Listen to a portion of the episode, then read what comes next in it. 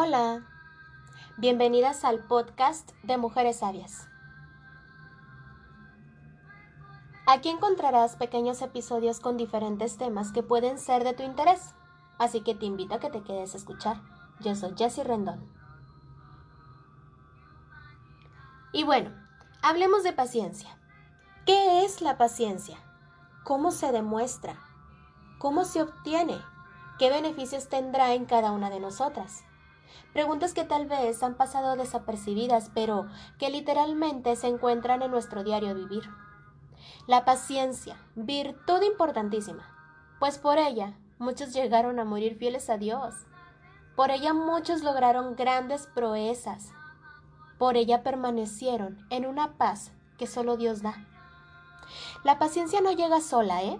Aunque en algunos casos pensemos que sí, de vez en cuando nos topamos con algunas personas que la verdad les escurre la paciencia y damos por hecho que simplemente nacieron con ella.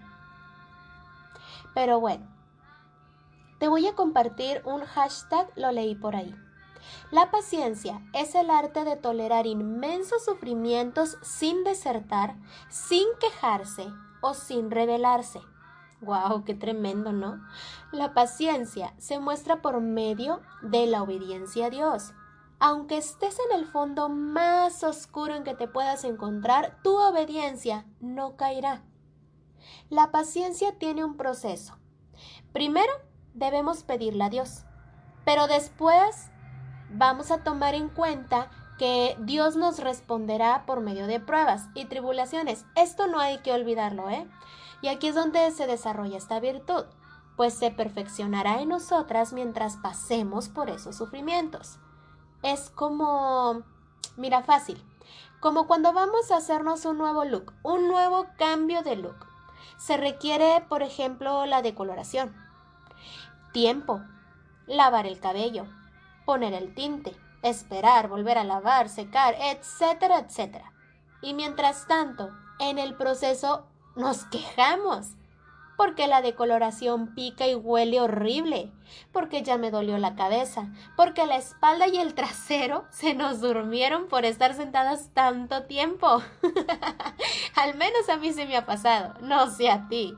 Y bueno, a lo que quiero llegar es a que visualicemos la manera en que vamos a llegar a desarrollar la virtud de la paciencia. Y es que no a todas se nos da, ¿eh? La verdad. O sea, Ahora con todo este rollo de la tecnología y los mensajes instantáneos, la manera en que obtenemos una receta en Internet, es increíblemente rápido. Entonces ya estamos acostumbradas a obtener todo a la de ya. Y es aquí donde perdemos la paciencia, donde no somos capaces de esperar, de comprender que no es a la de ya y ahora, donde nos frustramos porque no pasa, no se soluciona, no llega, no se hace. Y wow, todo se descontrola. Te voy a compartir lo que dice el primer libro de Samuel 13, del 9 al 14. Entonces dijo Saúl, Traedme holocausto y ofrendas de paz. Y ofreció el holocausto. Y cuando él acababa de ofrecer el holocausto, he aquí Samuel que venía.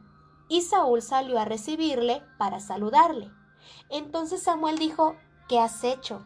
Y Saúl respondió, porque vi que el pueblo se me desertaba y que tú no venías dentro del plazo señalado y que los filisteos estaban reunidos en Micmas, me dije, ahora descenderán los filisteos contra mí a Gilgal, y yo no he implorado el favor de Jehová. Me esforcé, pues, y ofrecí holocausto. Entonces Samuel dijo a Saúl, locamente has hecho. ¿No guardaste el mandamiento de Jehová tu Dios que él te había ordenado?